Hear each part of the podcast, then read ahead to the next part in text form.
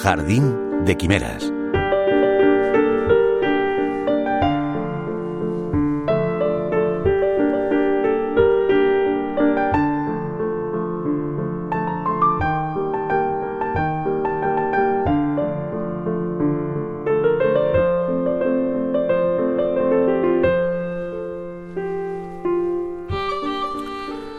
Un intercambio epistolar que muestra la intimidad de una pareja a lo largo de casi 20 años, atravesada de sentido del humor y de inteligencia.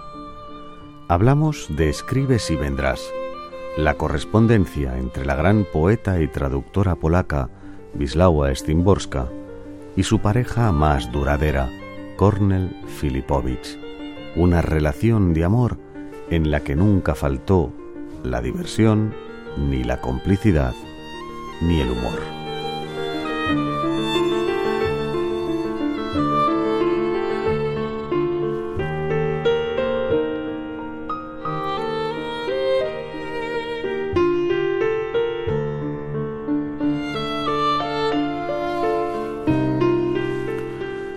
Cornel y Bislagua nunca llegaron a compartir casa, de ahí tantas cartas pero la distancia era de 100 kilómetros, de Zakopane a Cracovia.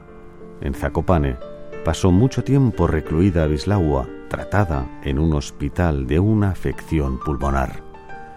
Cornell viaja mucho, pero no por la literatura, sino por la pesca, su gran pasión.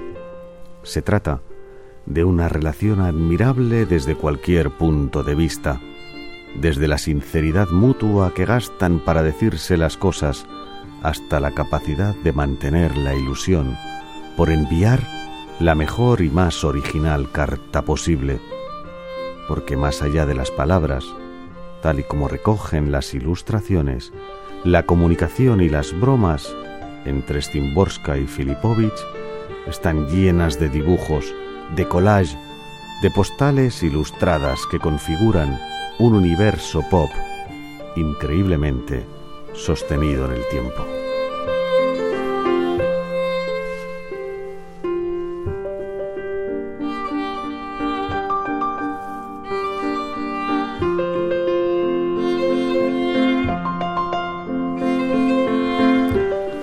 Cartas que constituyen un intercambio de afectos que son un ejemplo de libertad creativa en unos tiempos de estrecheces y censuras. Un homenaje también a un género literario perdido. Sabíamos del gran sentido del humor de Stimborska por su obra anterior Correo Literario, pero este escribe si vendrás multiplica la elegancia, el ingenio y la sensibilidad de Stimborska. Te quiero, pero no le des mucha importancia a eso y no lo tengas especialmente en cuenta. Como mucho, tómalo en consideración durante tus encuentros con Gianni Akats. Le dice Wisława a Stimborska en una carta, mostrándose elegante, incluso para mostrar las inquietudes.